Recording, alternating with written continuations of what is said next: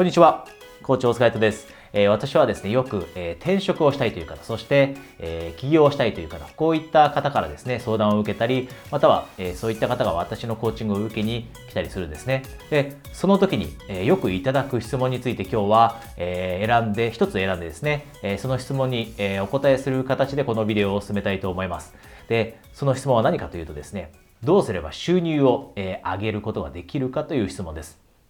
え転職をする方、そして、え起業しようとしている方、えもしかしたらあなたもそういった人に該当するかもしれませんが、そういった人たちがじゃそもそもなぜ転職をしようか、そして起業をしようかと思っているかというと、理由はたくさんあると思うんですね。自分の情熱を注げることがやりたいだったり、自分の価値観と合うことがやりたいだったり、自分の強みをもっと活かしたいだったり、いろいろ理由はあるとは思うんですが、おそらく多くの方が転職をしよう、そして起業しようと思う時に大切なる、えー、大切となるですね、えー、一つの項目が収入だと思うんですね。できる限り、えー、収入って高い方がいいと思っている人が多いのが、え、現実だと思います。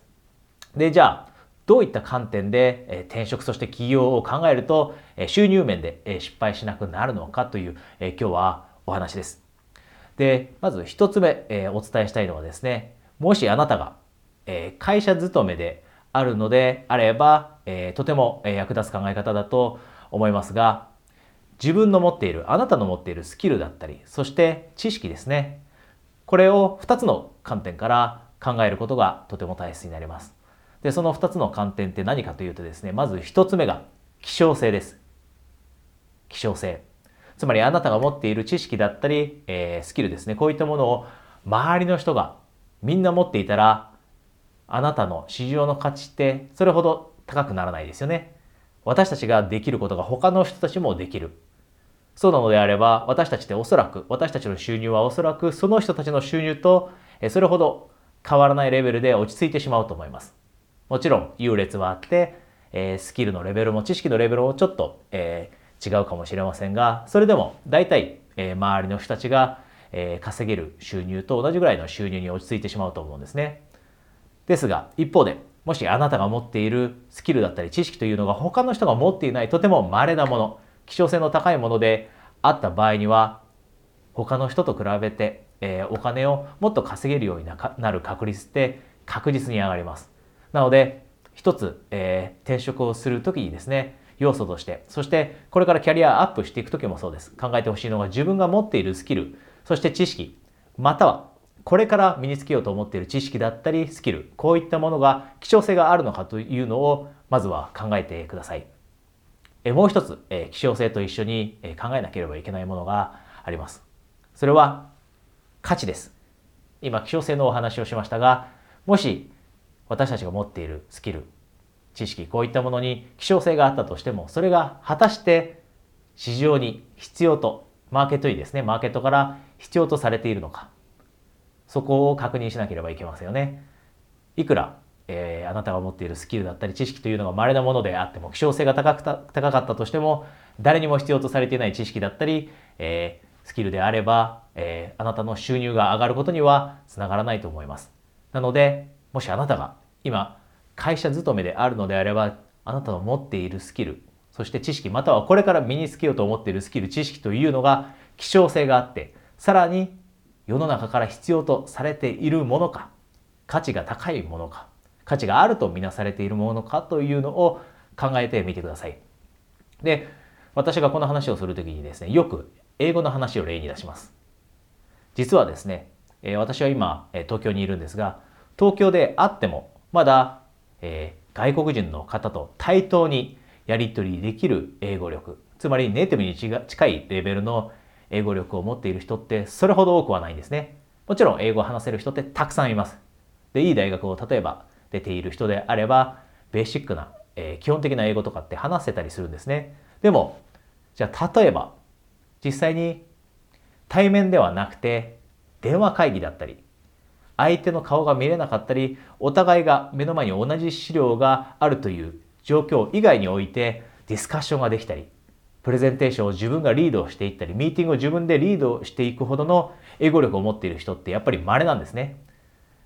で、これが私が今話していることとどのようにつながるかというと、実は英語を話せるようになるだけでつまりこのディスカッションだったりプレゼンテーションを、えー、相手と顔を向かい合わせることなく例えば電話会議、えー、だけでできるようになる。ミーティングを英語でリードできるようになる。そういったレベルの英語力を身につけるだけで収入は100万から200万増えると言われています。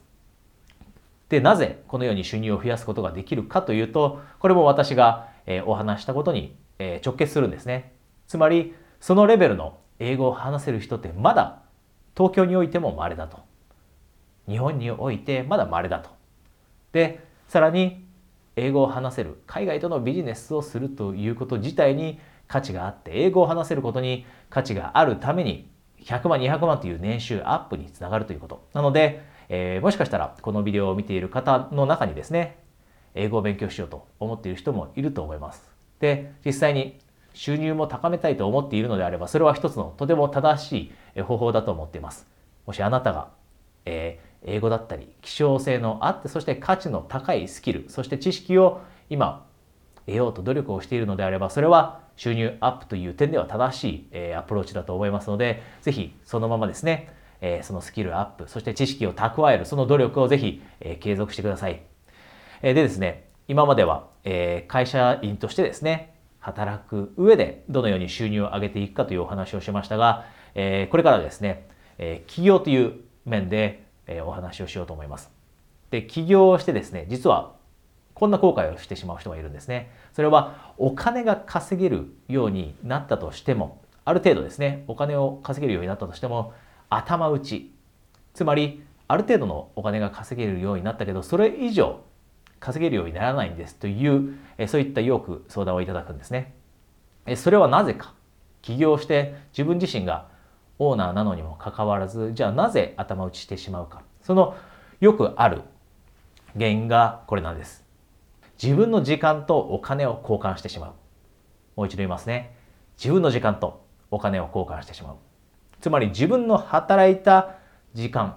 この時間分しかお金が稼げないそういったビジネスを作ってしまう。そういった仕組みを作ってしまう。そうすると頭打ちしてしまうのも当然ですよね。私たちには24時間しかありません。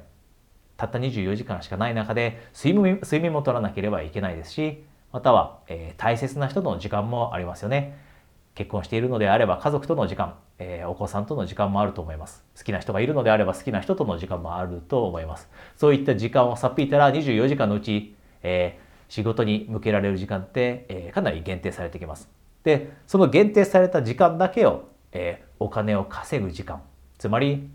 時間とお金を交換するようなこんな取引をしてしまっては自分が持っている時間分しかお金が稼げない。つまり頭打ちしてしまうのも当然のことです。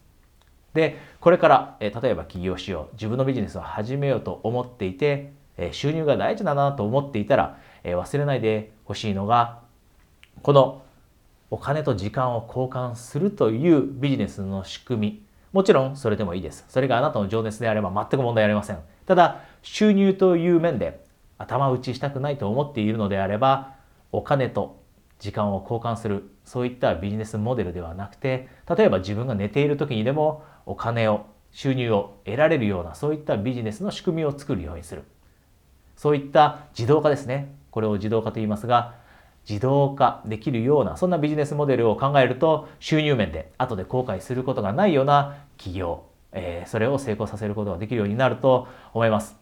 えー、今日はですね、えー、転職している方、転職しようとしている方、そして、えー、起業しようとしている方が後でですね、収入面で、えー、後悔しないように、えー、収入を上げる、えー、方法についてのお話をしました。えー、そしてその中でですね、英語について今日は触れましたが、え実はですね、ここ最近、え私のコーチングの、えプライベートセッションですね、それを受けに来る方の中で、え英語えしっかりとマスターしてグローバルに活躍できるようになりたいという人が増えてるんですね。なのでもしあなたも、え今から、え英語を本気で勉強して例えば1年以内2年以内に私がお話したような英語のレベルまで持っていって収入を上げたいだったりまたはグローバルで活躍できるようになりたいと、そういった、え強い気持ちを持っていましたら、え今、えプライベートセッションをですね、初めの1回だけ、え30分ですね、スカイプでの、えプライベートセッションをプレゼントしていますので、えこのビデオの下にあるリンクから、えプライベートセッションへと、えお申し込みください。そこでですね、どうやって短期間で英語を習得するのか一緒に戦略を練れると思いますし、えこれからどのようにモチベーションを維持していけばいいのかこういったお話もできると思います。えそれではですねまた来週皆さんとお会いできるのを楽しみにしています。コーチ大塚海人でした。